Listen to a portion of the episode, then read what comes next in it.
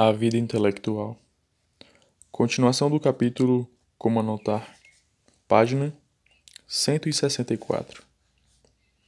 Para as notas tomadas à distância, não há mais nada de essencial a considerar. Para as imediatas, que visam um trabalho, temos primeiro que reforçar a aplicação das nossas regras e temos que acrescentar o que se segue. Dissemos que um modo de anotação deve ser pessoal, ou seja, deve ter uma relação precisa com o escritor. É necessário, ainda, que esteja em uma relação rigorosa com a obra a ser realizada. Você tem um assunto preciso? Pense-o intensamente. Que seu espírito trace, se for o caso, um plano provisório segundo o qual dirigirá suas leituras e suas reflexões, segundo o qual também anotará isto ou aquilo que preencherá suas necessidades. Claude Bernard declarou que uma observação científica é uma resposta a uma questão colocada pelo espírito e que só se encontra de fato aquilo que se procura. Da mesma forma, uma leitura inteligente é uma resposta possível à questão colocada em nós pelo assunto a tratar. É necessário, portanto, ler com muita atenção, assim como observamos na saída de uma estação a onda de viajantes à espera de um amigo.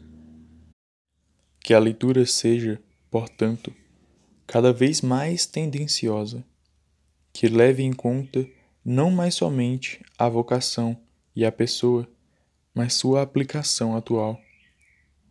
Uma tal leitura é um a priori. Ora, um a priori é como um crivo que retém o grão desejado e deixa passar os outros. Não se distraia, não se demore.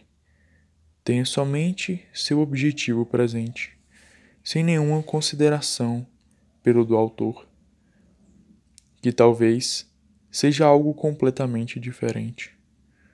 Ouso dizer, a despeito do que esta expressão tem de desagradável e de contraindicado, em quase todos os casos. Coloque antolhos para se concentrar melhor naquilo que no momento exige toda sua atenção.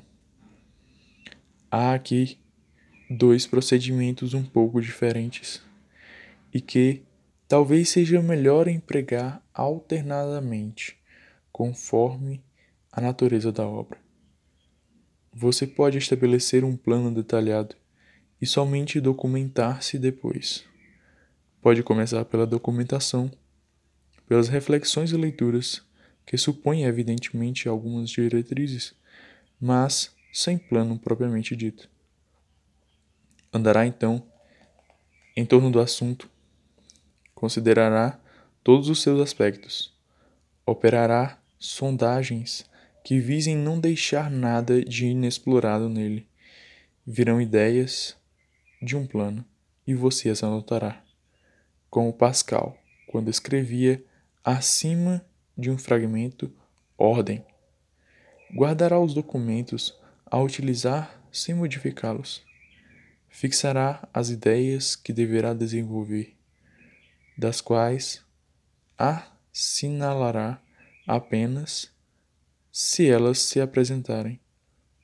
As principais características Mencionará as palavras juntas, as comparações interessantes que surgirem. Às vezes, redigirá uma passagem inteira, não com a intenção de dar-lhe uma forma definitiva, mas porque ela veio por si mesma e porque a inspiração é como a graça, que passa e não retorna mais. Quando achar que esgotou a matéria, digo em relação ao que pretende ou espera, seu trabalho está pronto. O canteiro de obras está cheio de materiais, alguns dos quais são informes, outros provisoriamente entalhados. Falaremos em breve da construção, mas já pode já pode se ver aqui o plano procederá dos próprios materiais, não os materiais do plano. Este último procedimento, que parece o menos lógico, é que de fato o é, falando abstratamente. Tem a vantagem de deixá-lo mais livre em suas reflexões e em seus estudos preliminares, de favorecer-lhe a inspiração, de mantê-lo na alegria, porque você não tem a obrigação de buscar muito distintamente, porque pode ir, vir, diferir, aguardar a disposição favorável e fazer um trabalho viçoso sem coerção mental. Uma obra pode sim estar acabada sem ter sido começada. Todo o seu valor é determinado pelas suas notas.